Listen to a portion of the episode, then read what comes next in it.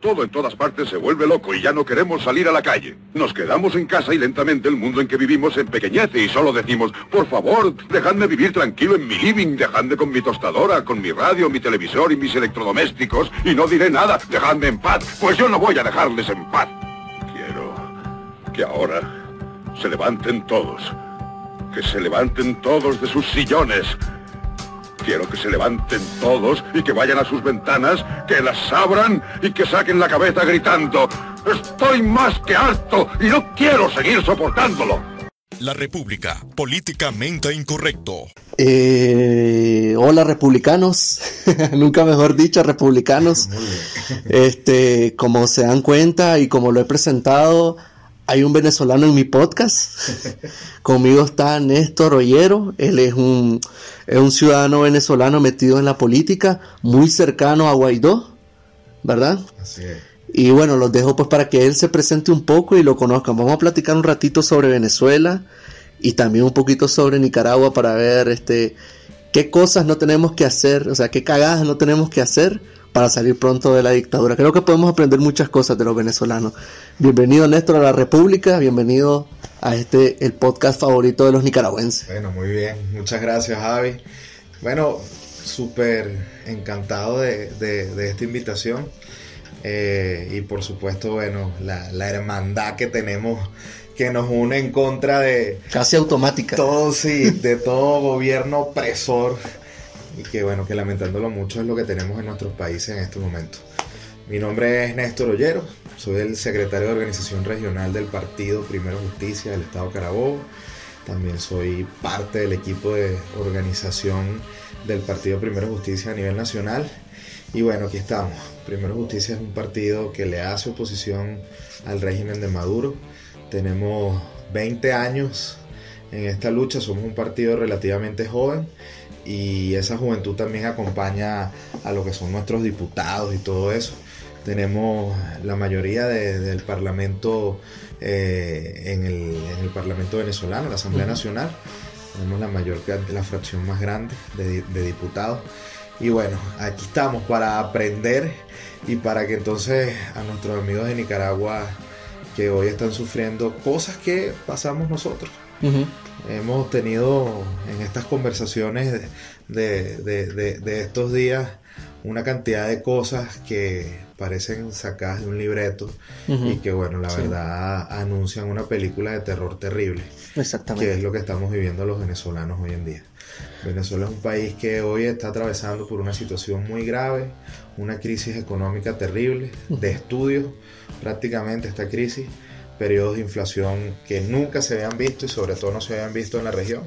Y todo eso se debe simplemente a una sola persona que es Nicolás Maduro y por supuesto todo su combo, como decimos nosotros. El círculo de poder. El círculo de poder que lo único que ha hecho es simplemente hablar, hablar, hablar y bueno, y hoy tenemos lo que tenemos, la cagada, como dices tú. Sí, la cagada monumental. Eh, mira, a nosotros a veces nos llega bastante información de, medios como CNN, también podemos ver su contraparte, que es Telesur. Pero vos que vivís en, en este caso en Carabobo, que estás en Venezuela, ¿cómo, ¿cómo es el día a día de un venezolano como un, trabajador, alguien de a pie? ¿Cómo, cómo es? Bueno, muy, muy complejo. Y hablando de medios de comunicación y tú que eres comunicador, nosotros en Venezuela, por ejemplo, no podemos ver CNN, porque el gobierno sacó eh, CNN de todas las parrillas de televisoras, inclusive de la televisión paga, de, la televisión por cable. Ni aunque pagues. Ni aunque pagues, ni siquiera. DirecTV, todo, nada de eso puede tener CNN en su señal, porque el régimen así lo quiso. El día a día de un venezolano es muy complejo, muy complicado los venezolanos pasamos a, pasar el día, a vivir el día a día, de hecho. Porque ¿Por qué te lo digo de esta manera? Eh, porque en Venezuela prácticamente la gente compra los alimentos del día, el que puede. Eh, tenemos una situación terrible de escasez de alimentos y tenemos por otra parte una economía muy mala que entonces hace que el venezolano tenga que, si va a comer ensalada, ese día va y compra el tomate, la lechuga y el poquitico de algo que le va a echar, poquitico de cebolla, pero prácticamente el venezolano está comprando la comida de a diario, el que puede. Y el que en algún momento tiene dinero para comprar la comida, por así decirlo, le cuesta mucho conseguirla. Entonces, esto es debido a que tenemos un proceso eh, económico donde la producción del país, eh, lamentándolo mucho, el gobierno mató toda la producción que podíamos tener y tenemos algo que es muy chévere, pero también nos ha costado algo que es el tema del petróleo. Eh, el petróleo, que puede ser una bendición en algunos sentidos, también puede ser una maldición.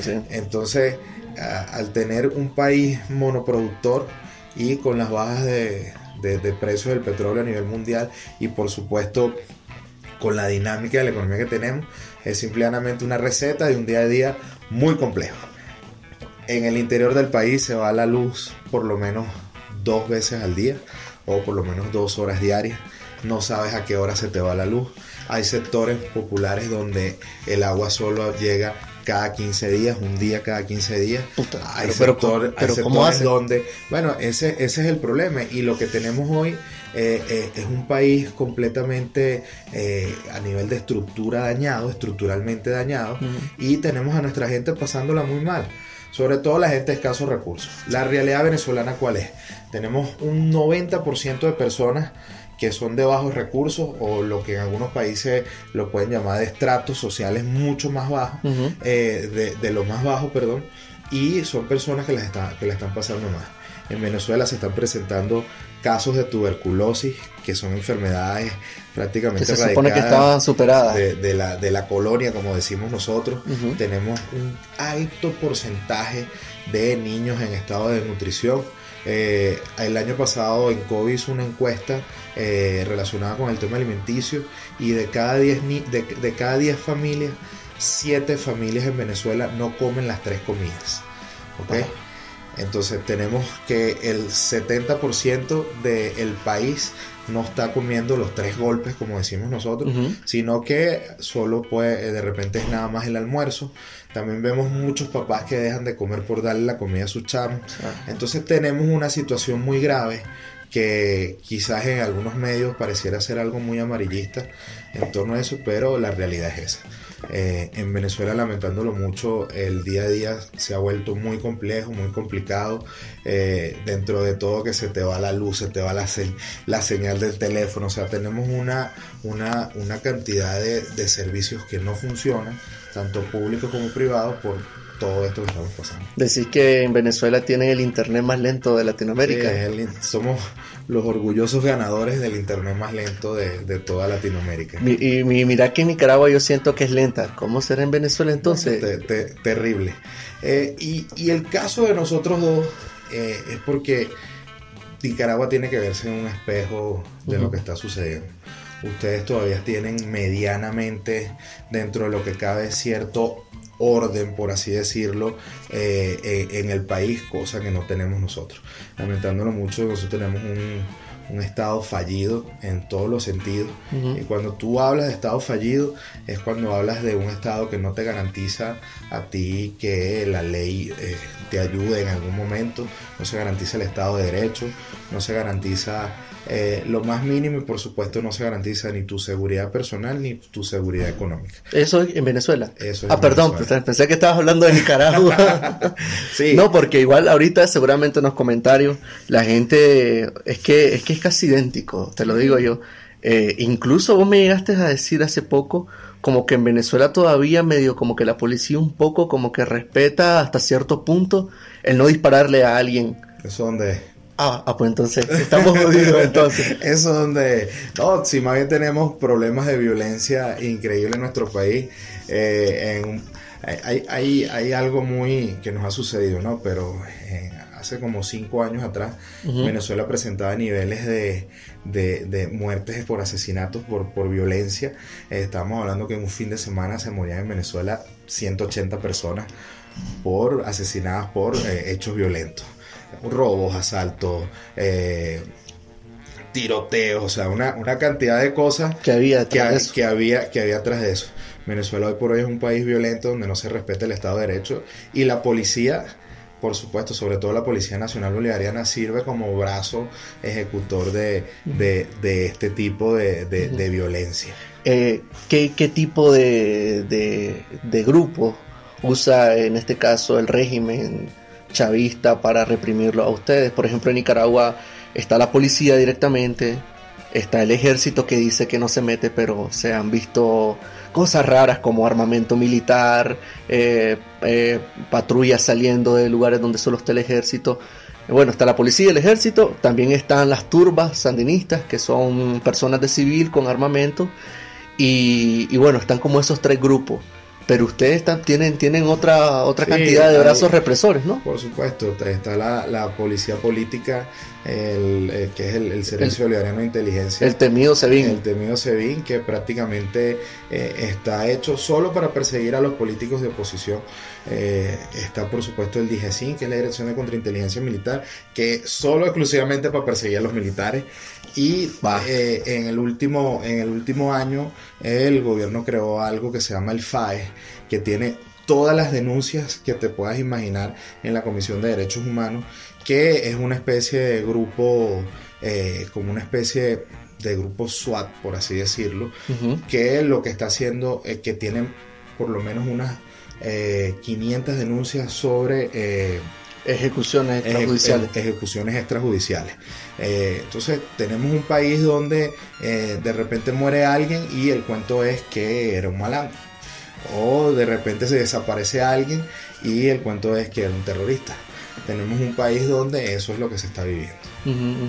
Algo similar se está viviendo en Nicaragua en este caso. No sé si este tipo de desapariciones, este tipo de ejecuciones pasan en todo el país o están más focalizadas, porque por ejemplo en Nicaragua está pasando en las zonas más rurales. Campesinos asesinados, igual. Eso, eso pasa igual. Eh, yo creo que algo que, caracteriza a, toda la región es que, por supuesto, que la comunicación y muchas cosas están concentradas en la capital y en dos o tres ciudades importantes, pero así como Nicaragua, Venezuela también tiene muchas zonas rurales y zonas al interior del país donde es la ley del oeste. Así, así de sencillo, o sea, es, la ley del oeste. Entonces, imagínate esta película en la que no te garantizan el Estado de Derecho, en la que no tienes seguridad eh, personal y en la que no tienes seguridad económica. Entonces, prácticamente en Venezuela todos los días salimos y nos persinamos y, le pedimos a Dios que nos cuide y a la Virgen. Y no se sabe si, si, si, si regresas o no regresas. Y, ojo, y eso no solo le pasa a los que hacemos política, ¿no? Sino que también le pasa al ciudadano común. O sea, no, no, la, la, la, la violencia que existe hoy en el país no es una violencia que distingue eh, el oficio de cada quien, Es una violencia que está para todos los venezolanos. Así de sencillo. Entiendo. Este, en este, en este, en este caso, la pregunta que te iba a hacer, ¿te la has visto vos con, con el SEBIN? Claro, todo. Pero bueno, tratemos de no, no hablar mucho de, De, eso. Pero sí, sí hay una persecución, lamentándolo mucho, no, no hay una garantía de libertad de expresión de lo que tú vayas a hacer. O sea, eh, creo que una de las cosas que caracteriza, que, es característico de estos regímenes, es que no aceptan la crítica. más, allá de, del tema político, porque la política es eh, eh, el arma y la herramienta para entenderse, para, para hablar, para tratar de buscar puntos de encuentro, pero en este caso no, no, hay manera de que tú salgas sin un plomo en el ala si haces una crítica a, lo, a, lo, que está pasando. Entonces, países donde no se garantiza eso, igual que yo creo que tú lo sabes como comunicador, bueno, son países que tienen un tono eh, simplemente de dictadura, dictatoriales, totalitarios, o sea, ahí lo podemos ir definiendo, pero al final el fondo es que usted como ciudadano no se puede expresar, que usted como ciudadano no puede decir lo que quiere, que usted como ciudadano no puede criticar lo que hay que criticar. Eh, ¿Cómo llevan ustedes eso de tener dos gobiernos? Bueno, esto sí. No, eh, el, 5 de enero de este año ocurrió un, hecho histórico realmente en nuestro país. Eh, Maduro el 20 de mayo del 2017 adelantó las elecciones presidenciales, un proceso bajo, bajo un esquema electoral muy turbio. Nosotros estamos cansados de denunciar esto ante el mundo sobre todas las incidencias electorales que existen en el país que no hay garantía simplemente no me digas hay fraudes electorales sí, exactamente.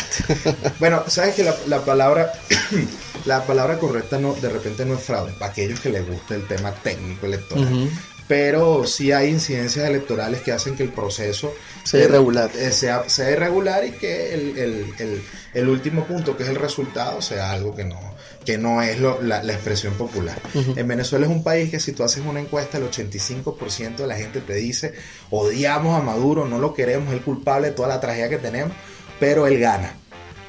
O sea, e, esas son las cosas que, que, que, ocurren en, en Venezuela, ¿no?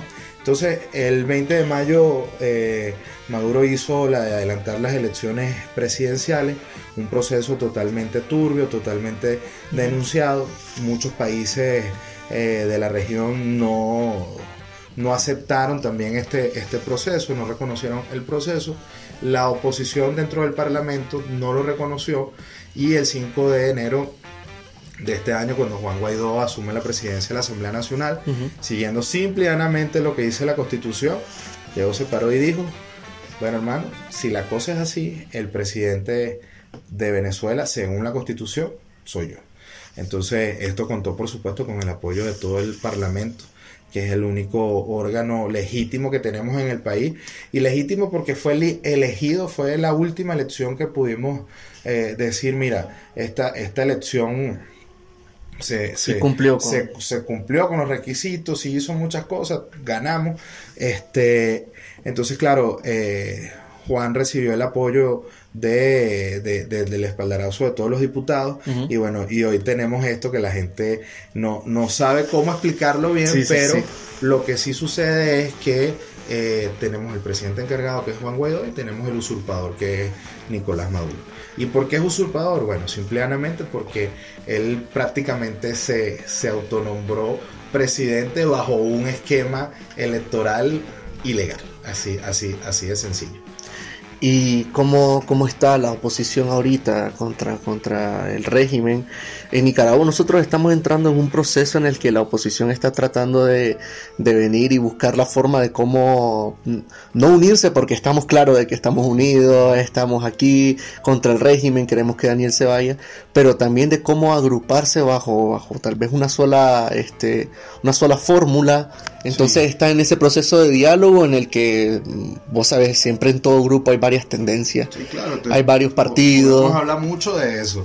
Eh, eh, Mira, yo creo que lo, políticamente hablando, lo mejor que puede suceder en Nicaragua es que exista la unidad, o sea, la, unidad perfecta, como, como la decimos nosotros, para entonces eh, ir en contra de, de, régimen como, como el, de, Daniel Ortega. Eh, lo que más nos ha resultado a nosotros los venezolanos y sobre todo a la, a la política de oposición ha sido la unidad. Cuando hemos estado separados, hemos sufrido las grandes derrotas, hemos sufrido, bueno, la, cantidad de errores en la política, que, los errores en política se pagan soberanamente caros. Muy caro. Muy caros. Entonces, la verdad es que la receta que nos ha funcionado ha sido la de la unidad. Hoy en la actualidad eh, yo te puedo decir que el Partido Primero Justicia tiene la fracción parlamentaria más grande, pero dentro del Parlamento existen las otras fracciones de los otros partidos que conforman la gran fracción de la unidad.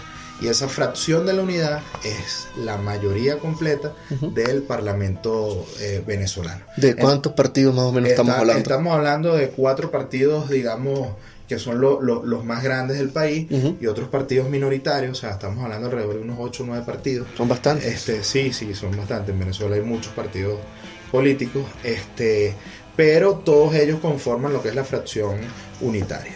Entonces, sí es complejo, sí es complicado. Es, eh, eh, de hecho, una, una cosa que, tenemos nosotros y que, y que se critica a la oposición quizás es la velocidad de la reacción en cuanto a la toma de decisiones, porque bueno, es muy complejo quizás poner eh, que salga con una línea partidos que son de centro derecha, de centro izquierda, socialdemócrata. Entonces, eso, en, eso es una ahí es donde entra la política, ¿no? Realmente. Y por supuesto la política seria, porque como te lo, te lo vuelvo a repetir, y lo tienen que hacer en Nicaragua, o sea, la unidad tiene que existir. Entonces, en torno a eso, a que la unidad tiene que existir, eh, hay que hacer política para que, para que eso resulte. Hoy por hoy tenemos, eh, lamentándolo mucho, los partidos políticos han sido muy golpeados con el régimen, por el régimen. Esto, esto pasa y esto seguro les va a pasar. Entonces por eso es muy importante la, unidad. Nosotros tenemos eh, persecuciones en los partidos, partidos ilegalizados, mi partido está ilegalizado para, el régimen. Este, o sea, técnicamente nosotros no podríamos ir a un proceso electoral porque el proceso está porque tenemos un partido ilegalizado. Entonces hay una cantidad de cosas o de recetas que aplican estos tipos de régimen que, están dirigidos simplemente a coartar la participación este, y eso no le ha pasado a los partidos políticos en Venezuela. Los partidos políticos en Venezuela hoy están siendo perseguidos por los organismos de seguridad del régimen y por supuesto amenazados eh, eh, en todos los sentidos. Eh, también estamos sufriendo algo que, es un fenómeno que, es lo que trae todo el tema de la crisis, que es el fenómeno de la diáspora venezolana. Hay más de 4 millones y medio de venezolanos que están saliendo, que salieron de Venezuela buscando un mejor futuro. Este, y esto es una cifra que posiblemente seguirá aumentando cada día si no le damos pronta solución a lo, a lo que está ocurriendo en el país. Entonces sí, sí, sí es un gran problema eh, este tipo de, régimen que, lo, que, que inclusive son un gran problema porque no solo afecta a los propios venezolanos, sino que afecta a toda la región. Sí, a todos los países vecinos. A todos los países vecinos. Este, y bueno, es claramente que nosotros tenemos que salir de Nicolás Maduro. ¿Cuáles son las opciones para salir de Nicolás Maduro? Nosotros siempre hemos planteado ir a elecciones dentro de los partidos. Y esto causa mucho ruido, ¿no? No, eso te iba a decir yo. Porque eso causa, causa mucho ruido y quizás... Pedirles elecciones a una dictadura. Sí, es muy complejo, pero cuando tú entras en política y cuando tú hablas de, de, partidos, los partidos son los vehículos de la democracia. Y nosotros somos defensores de la democracia. Yo no soy un militar ni, ni, ni nada por el estilo, sino que la única arma que tengo es la política para lograr los cambios. Esto suena muy complejo, suena muy tonto, suena muy de eh, flor, como decimos nosotros, pero, pero resulta que esa es la, es la, es la salida bonita y la que posiblemente nos va a dar sostenibilidad en el tiempo. Nosotros estamos viendo un proceso muy complejo, un proceso que, que está, digamos, adquiriendo conceptos. Primero porque lo que está sucediendo en Venezuela es algo nuevo, en todos los sentidos. La forma en la que se comporta eh, el régimen es nueva también. O sea, no somos dictadores, aunque aquí las fronteras están abiertas, una cantidad de cosas, pero hay persecución, no hay Estado de Derecho, o sea, una, hay una cantidad de cosas. Entonces, eh, eh, este tipo de régimen siempre se pinta al mundo como defensor de los derechos humanos. Y, y, sí, es una cosa increíble. Tienen las santas bolas, como decimos nosotros, de, ser defensores de, derechos humanos. De derechos humanos, sí, por supuesto. Y tienen publicidad en el mundo diciendo que son defensores de los derechos humanos. Pero tenemos 700 presos políticos, por ejemplo, y si usted va a una cárcel venezolana, puede ver las condiciones en las que viven nuestros, nuestros presos. Eh, yo no me acuerdo quién decía que si usted quiere ver cómo es la sociedad de un país, vea cómo viven los presos de, ese país. ¿Qué, qué, o sea, está diciendo el, vehículo electoral, está bien, ¿Qué requisitos deben de hacerse? Por ejemplo, en Nicaragua nosotros no podemos ir a elecciones si antes no hay una reforma del Consejo Supremo Electoral, de los que cuentan los votos. De hecho, eso es lo que nosotros hemos estado pidiendo en, este último año, eh, que hace, existe una reinstitucionalización del Consejo Nacional Electoral. Sea, hoy el Consejo Nacional Electoral, no me da mi garantía de que mi voto sea lo que va a estar expresado en el resultado. Y lo que se ha estado pidiendo a través del Parlamento es renovación del, del, CNE, del Consejo Nacional Electoral, de los rectores, que no sea un poder eh, en las manos de, la Maduro. Exactamente, sino que sea algo ponderado y equilibrado que nos sirva a, a, todos los venezolanos. Eh, es una situación compleja, es muy difícil, por supuesto, esto, pero esa tiene que ser la lucha. O sea, el, el voto en la democracia es lo más preciado que, existe. Y, el voto en nuestras regiones tiene que funcionar para que sea realmente una fiesta democrática, una fiesta electoral. Lamentándolo mucho, nosotros hemos llevado a, las elecciones y, ese día electoral más como un, día de presión y una cosa terrible, cuando es más bien debería ser una, fiesta electoral porque estamos hablando de la, expresión más bonita que tiene la gente, que es la de elegir a la gente que pueda administrar los, los recursos públicos, así de sencillo. Entonces, claro, es un camino muy largo, es un camino muy grande, es un camino muy come flor, pero posiblemente es un camino que eh, nosotros hemos, digamos, lo hemos, lo hemos asumido y lo, y lo hemos asumido porque con mucha seriedad se lo decimos al, al, al, gobierno. O sea, hay mucha gente que quiere ver a, a, todos los chavistas metidos en una cárcel y con la braga naranja, como, como quien dice, pero hay una cantidad de gente del chavismo que está viendo lo que está sucediendo con el país y que está viendo que el país cada día se está desboronando más y nosotros estamos apostando a que esa gente alce la mano y diga, eh, papana, aquí, aquí ya esto no da para más. O sea, aquí busquemos la manera de llegar a una solución o simplemente, bueno, vamos a tener, eh, vamos a seguir con este desastre, vamos a seguir teniendo muchos más niños sin comer, teniendo mucha más gente en el extranjero saliendo como loca corriendo. este, porque bueno, porque lamentándolo mucho, eh, yo, yo siempre le doy gracias a Dios por la, por la infancia que tuve y, creo que eso no va a suceder ahorita.